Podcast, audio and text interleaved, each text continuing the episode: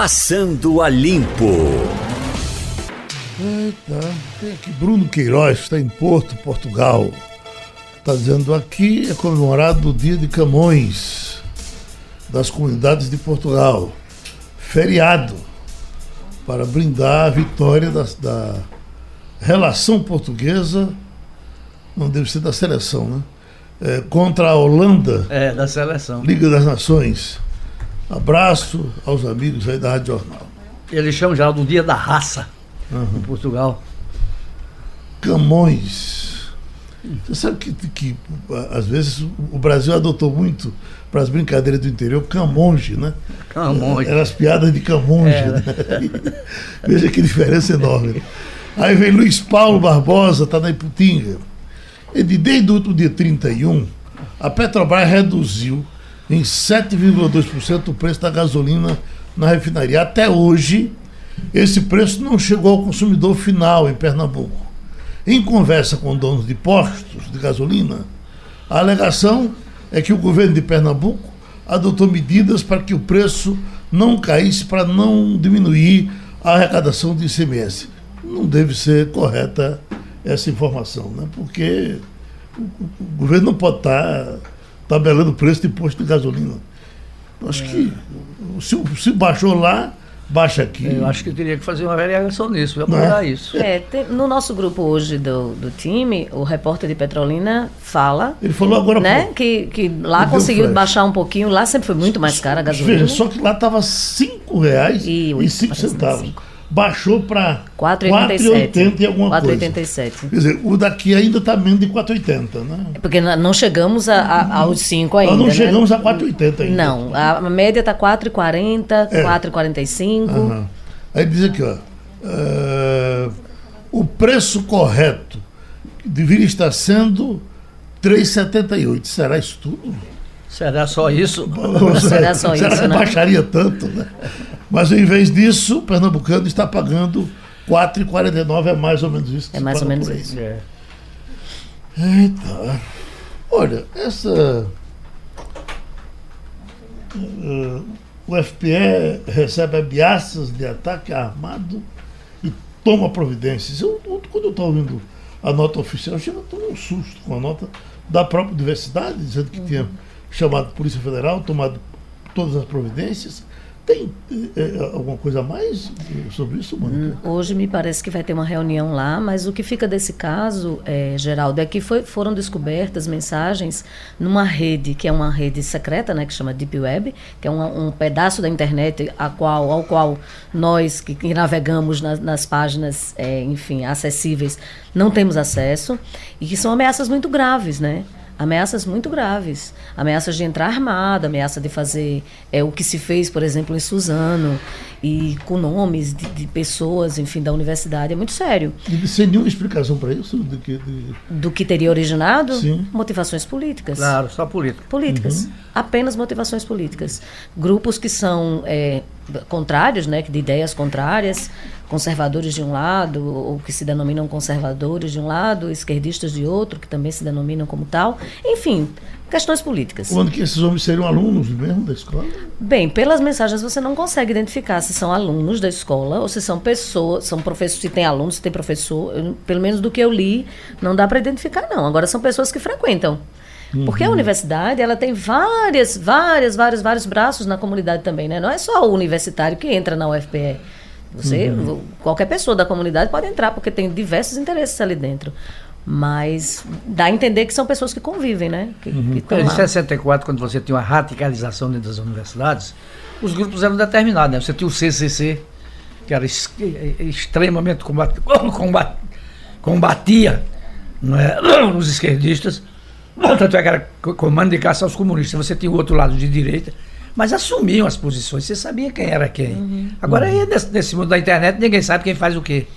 Hum, eu estava, estava falando do, do Estadão, o Estadão trouxe ontem uma matéria longa, inclusive, sobre a, a, as providências que os, os americanos estão tomando com receios desses atiradores, e que, especialmente nas escolas, está é, sendo um, um massacre para você entrar numa escola.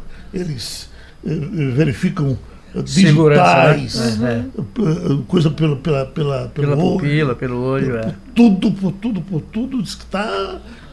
E, e, é o seguinte, é, tem, tem, empresas que, que uh, uh, acessam os sites onde, onde esses, esses, esses adolescentes participam e mandam para a família e mandam para as escolas para comunicar com quem ele está conversando, o que é que ele está dizendo. Enfim, a privacidade, desde agora, Acabou. já voa no cacete do cara. É. Imagina eu comprar a uma empresa qualquer coisa sobre minha filha, meu filho. Uhum. Meu, é complicado, né? né? Tem, a gente, na verdade, vive uma, é um mundo que tem extremos, né? Do mesmo jeito que a gente é o tempo todo é, compartilha tudo, nossos dados estão aí, e aí você pega um celular. Ontem também eu vi uma matéria em que falava assim do quanto é, é a gente perdeu a privacidade com o celular, perdeu a privacidade em todos os aspectos, inclusive facilitou a vida de quem vai invadir o seu celular e vai descobrir é. tudo sobre você. É. Seus hábitos, sua conta bancária, seus parentes, seu endereço, o uhum. endereço de sua família, enfim.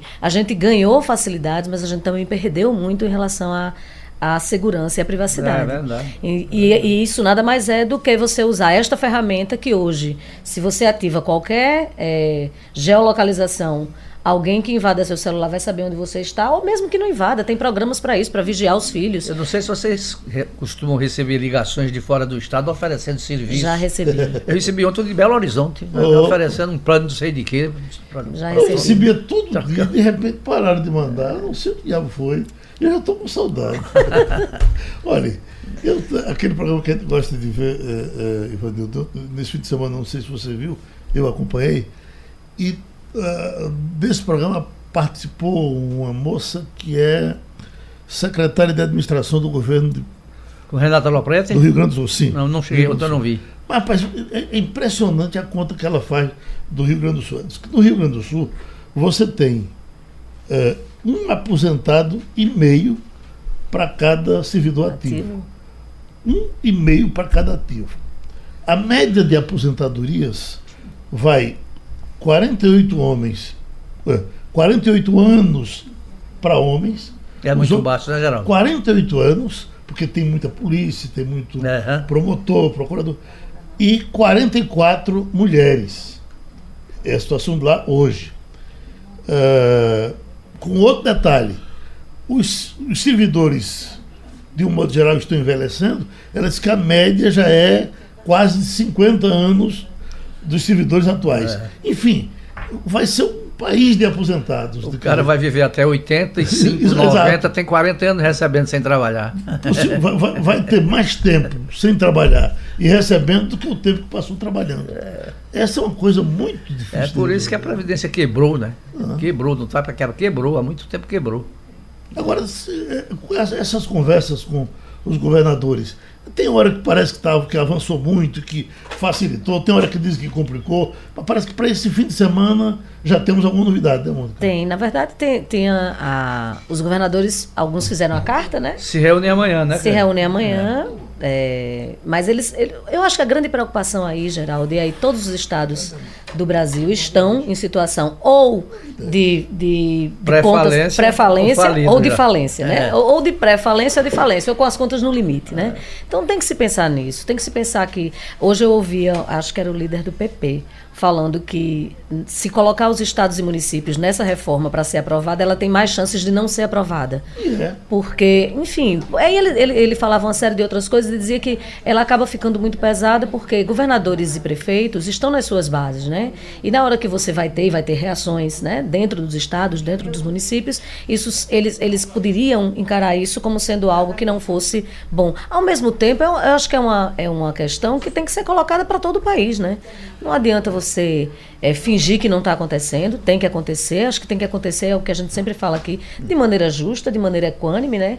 Que a gente sabe que vai mexer na, no direito de cada um de nós, inclusive direitos que pessoas que já estariam próximas a se aposentar ou teriam direito quase que adquirido não vão ter, enfim, lógico, vão, a, a, vai endurecer em relação a isso. Mas eu acho que é uma coisa que todo mundo tem que, tem, é, tem que chegar a ser um acordo. Ô, sabe qual é a colocação que eu sempre faço? De, tudo bem é, vai mexer em alguns direitos. E se for zero direito depois? Zero direito um é pior, né? Claro receber, é. Como é que vai ficar? João, zero direito está é trazendo aí uma matéria dizendo que 30 foi, foi de ontem, né? 30 e poucos por cento uh, uh, de empregos serão dominados pelos robôs. Enfim, Ainda tem essa, quando né? você somar, dividir e fizer as contas, aposentaria daqui a algum tempo, talvez, o jovem de hoje não possa mais se aposentar. Eu vi uma. uma eu acho uma, que não vai uma, ter nem o emprego formal, na verdade. Eu vi uma matéria feita numa emprego. revista de jornalismo, uma revista dizia o seguinte, que hoje nos Estados Unidos, que é um país adiantado, estão se formando pessoas para cursos que já não para profissões que já não existem mais. Exatamente. Você imagina daqui a 10 anos. Olha, nós estamos com o advogado criminalista Ademar Rigueira, porque a partir dessa divulgação, especialmente quando saiu no Fantástico, todo mundo partiu para querer saber mais detalhes do que pode acontecer com com Moro, com Delanhol, com as pessoas que foram condenadas depois das acusações. E, doutor Rigueira, essa manchete. Mensagens mostram colaboração entre Moro e Deltan na, na Lava Jato, diz o site. O senhor, de alguma forma, tinha conhecimento disso eh, anteriormente? O senhor era crítico já a, a, a, a Moro há algum tempo, mas sabia... Entre Dallagnol e o juiz Sérgio é de que havia uma cumplicidade, é, uma relação simbiótica da acusação e do órgão julgador. Na verdade, é, é, nós não tivemos juiz nestes casos. Né? A Lava Jato foi, infelizmente, foi conduzida é, é, é, e se teve decisões sem um juiz da causa. Na verdade, havia uma acusação, uma organização de uma, de uma acusação formada pelo Ministério Público e pelo juiz Sérgio Moro. Né? Então, é para que houvesse uma prova a se dar uma justificativa à opinião pública aos tribunais superiores. Mas juiz da causa não houve. O juiz da causa, que deveria pautar pela imparcialidade, por se tornar equidistante entre a acusação e a defesa, é, trocar mensagens de estratégias, é arrumar a acusação, preparar a acusação, anuir antecipadamente com, com pedidos do Ministério Público, é, é, é, retrucar ações do Ministério Público na condição, isso para mim não é juiz. É, é, infelizmente, o juiz Sérgio Moro, que a população acostumou a aplaudir, na verdade era um acusador disfarçado e com interesses claramente distantes da função da magistratura no nosso país. Mônica? É, bom dia, doutor Rigueira. Para que o nosso ouvinte possa até entender o que é que isso significa, eu queria que o senhor fizesse aí um, um, um panorama do que diz a nossa Constituição a respeito da posição do juiz, do Ministério Público e do réu, obviamente, né, num processo. E a outra é que consequências práticas podem é, acontecer, podem ter essa, essa, essa constatação. Quer dizer, o Ministério Público Federal já disse que as mensagens que de fato foi invadido e que são verídicas, são dele. Ou seja, não há aí, pelo menos até então, dúvida de que aquelas mensagens publicadas são verídicas. Quais são as consequências para os processos, para os julgamentos que já ocorreram deste fato? É, a, é, realmente a Constituição ela trata claramente disso. O juiz ela, ele tem uma função de primordial é a função da imparcialidade. É, para que, que a população entenda, o ouvinte entenda, o Ministério Público ele não é parte integrante do Judiciário, principalmente nos processos criminais. Nos processos criminais, o Ministério Público assume a função de parte. Ele é a parte acusadora, ou como fiscal da lei, mas é a parte acusadora, e existe a outra parte, que é a defesa. Então, o juiz ele não pode, eles têm que estar numa distância entre as duas partes para conduzir bem o processo. Ele tem que ser imparcial, ele tem que ouvir as duas partes antes de julgar, antes de tomar uma decisão. Nesse caso, claramente, em todos os casos da Lava Jato, o juiz Sérgio Moro, pelas mensagens que foram transmitidas, ele agia a, ao comando, no comando e interagindo com a acusação. Então, constitucionalmente ele infringiu né, é, claramente a, a essa, esse dever de inércia, esse dever de imparcialidade do julgador. E isso traz consequências graves, porque, me falando muito, que é o seguinte, diferente dos Estados Unidos, Canadá, Inglaterra, Alemanha, França, Espanha, países do primeiro mundo, a, a, nesses países a condenação de primeiro grau é, é suficiente para levar alguém na cadeia.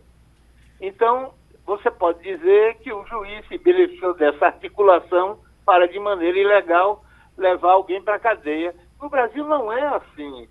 No Brasil você tem segunda, terceira e quarta instância. Então a decisão do juiz é depois examinada por um tribunal, examina provas e o fundamento legal da decisão. Se tiver alguma coisa ilegal, vai derrubar, vai anular a decisão do juiz e o sujeito vai preso. Agora, se o tribunal confirmar a decisão, é que reconheceu que não apenas as provas são suficientes, mas os fundamentos legais da decisão do juiz são corretos. Então, está tudo certo nesse caso. Eu não acredito que esse caso vai dar em nada. Uhum. Doutor Zé Paulo, se sobrar somente a consequência moral, uh, a justiça não aceitar o que foi, foi dito nas conversas, uh, não, não mexe com a situação de Sérgio Moro, por exemplo, com o objetivo dele do Supremo? Ô, Geraldo, aí é a cabeça de cada um. Uhum. Na minha cabeça, o que é que houve com a Manipulite na Itália? Não é a mesma coisa no Brasil. Na Itália foram condenados 3.963 empresários políticos e deu em nada. Por quê? Porque não houve as reformas legais que, que pudessem levar isso a alguma coisa. O juiz Falcone foi candidato logo depois, foi muito ruim. Agora, no Brasil foram condenados só 140. Agora, você tem, Geraldo, uma, uma massa de poder que nunca se viu nada igual. São os maiores empreiteiros do Brasil, os homens mais ricos do Brasil, juntos com o presidente da República, com ministros, com, com uma estrutura muito poderosa, uma certa articulação contra isso. Eu acho que não apenas é possível, mas é mesmo desejável se você botar na cabeça que a corrupção é um, um mal para o país, é uma coisa ruim para o país, o país. Então é um problema moral. Agora, há uma coisa delicada nisso, que é o seguinte, Geraldo. O, o ministro Moro e o Dallagnol podiam ter dito que é mentira. Não tinha como provar que era verdade. Não disseram. Isso, para mim, é prova de que a gravação, é que a, a, a conversa efetivamente houve. Uhum. Eles podem dizer que é ilegal, mas não disseram que era mentira. Se fosse um réu comum, diria: Isso é mentira, isso não vale como prova, acabou. Eles não disseram. Então eu acho que foi verdade. Uhum. Não vejo nenhum mal em uma certa articulação nas forças que combatem essa corrupção desenfreada que o Brasil enfrentou, porque é um mínimo de coordenação contra a coordenação dos corruptores do lado de lá. Ivanildo, eu não vejo nada demais. Ivanildo Sampaio. Bom dia, doutor Zé Paulo. Veja bem, deixando de lado essa questão legal, que eu sei que, que é a primordial na história, o que me preocupa, o que me parece preocupar é que é a questão mais ou menos ética. Não é? Essa sacralidade que havia em torno do Ministério Público e da própria figura do Moro começa a diluir por aí. O senhor não acha? Não acho não, Ivanildo. Não acho não, porque você tem que ter no contexto. O contexto, isso não é um caso como um outro qualquer, em que um sujeito faz uma briga na esquina e que o juiz articula com o Ministério Público para condenar. Não é isso. Você tinha presidente da República, os ministros mais poderosos do Brasil. Zé Disseu mandou nesse país, você sabe disso. Os maiores empreiteiros do Brasil, Odebrecht, OAS, Mendes Júnior, os maiores empreiteiros todos articulados, todos em articulação. Porque você não faz caixa 2, lavagem de dinheiro, sem articulação. Odebrecht tinha um departamento só da, de operações estruturadas, só contra isso. Então, um mínimo de articulação entre as forças que combatem essa corrupção desenfreada, eu acho que é desejada. Então, eu respeito a opinião de quem pensa diferente, mas eu acho que foi uma coisa boa para o país, essa articulação que levou ao desmonte de uma organização criminosa que fazia mal ao país. Então, a minha opinião é essa. Eu respeito quem pensa diferente, mas acho que não tem nada errado nesse, nesse negócio. Pronto, doutor Zé Paulo, vamos acompanhando daqui. Como o BPC, que a gente já falou, mas também na Bolsa Família, recursos previdenciários, e tem impacto enorme na agricultura. que a gente sabe que é um setor fundamental do Brasil, porque é, a gente só não está em recessão porque a agricultura segura a onda. Então é o que paga o plano safra, paga o Proagro, e aí o Bolsonaro jogando a população para pressionar o Congresso. E, e, o que, que o Rodrigo Maia fez? O Rodrigo Maia reagiu com ironia. E disse, ah, que bom, é muito bom o presidente Jair Bolsonaro, enfim, finalmente ter acordado, né, ter se mostrado preocupado com esse tema. E o, o Rodrigo Maia, inclusive, lembrou que desde o ano passado o Congresso já está alerta para isso. O deputado Pedro Paulo apresentou, inclusive, um projeto para antecipar isso, que desde o início desse ano o Congresso já está alerta e que o governo é que só mandou algum o pedido, só efetivou o pedido em meados de março, né? Então é, o, o, Jair Bolsonaro querendo lavar as mãos e dizendo, ah, se der alguma confusão a culpa é do Congresso, e o Rodrigo Maia ironizando, dizendo que ele é que não tomou as providências que deveria ter tomado, né? Ele, nessa aproximação agora dos governadores que estavam um pouco, muitos deles muito reticentes com relação à, à reforma da Previdência, uns diziam que estava tudo errado, outros diziam que estava quase tudo certo, mas eh, eh, mesmo assim eles queriam. Enfim, essa coisa agora mais quase unanimidade vai ajudar a reforma a andar ou vai parar? Não, eu acho que a tendência agora é de todo mundo se unir a favor da reforma da Previdência.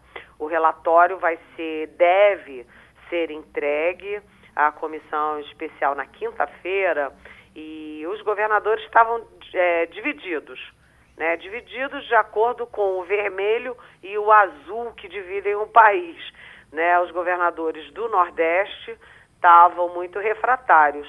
Mas o fato é o seguinte, gente, é, todo mundo sabe que Rio de Janeiro está quebrado, Rio Grande do Sul está quebrado, Rio Grande do Norte está quebrado, Minas está quebrado e que todo mundo precisa da reforma da Previdência. Todo mundo precisa da reforma da Previdência. E se você aprova uma reforma nacional é, sem incluir estados e municípios, você primeiro vai criar divergências entre as regras dos estados. Então, o Piauí vai ter uma e o Rio Grande do Sul vai ter outra. Pernambuco vai ter uma, é, Mato Grosso do Sul vai ter outra.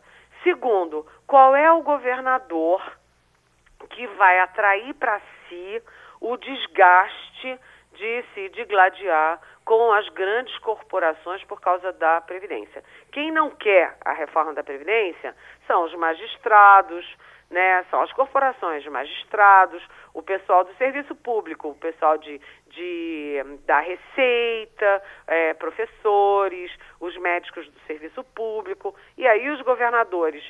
Se não ajudarem as bancadas deles a aprovarem a, a reforma agora no Congresso, a reforma passa e depois eles vão ter que eles assumirem, pararem tudo que estão fazendo para ir para suas câmaras legislativas, para é, e seu, seus, suas assembleias, para aprovar as suas reformas. Porque que vai ter que ter reforma, vai ter que ter.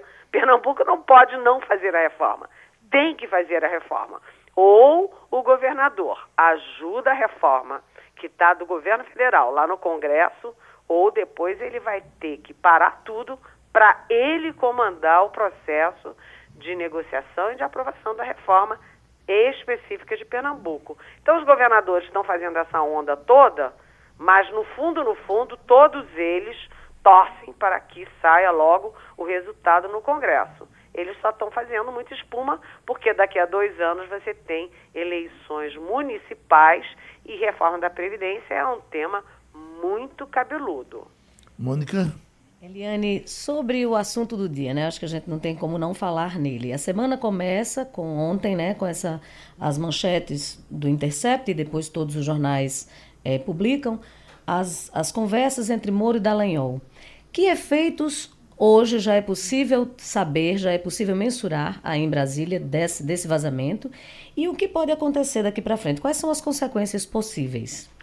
Olha, Mônica, é, eu não tive acesso aos dados é, primários, ou seja, as conversas entre eles. Né? O, tudo que eu vi é, e o próprio Estadão, nós só vimos é, via os outros sites, etc.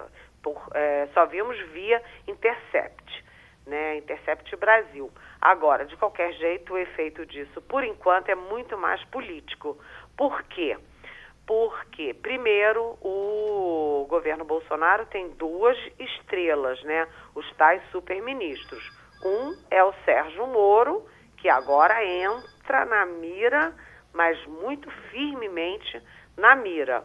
Segundo é o Paulo Guedes, que estava acima, pairando acima de tudo e de todos, mas com, com esses últimos resultados da economia e do desemprego, ele também já não está essa cocada preta toda. Então tem um efeito político de desgastar um personagem que é chave para o governo. Mas, além disso, você já, vem, já vê toda a é, movimentação. O PT, por exemplo, está soltando fogos e achando que, primeiro, é, pode anular todo o processo de julgamento do presidente Lula. Segundo, pode, inclusive, tentar fazer espuma aí, porque não vai conseguir, mas fazer espuma política tentando anular a própria eleição.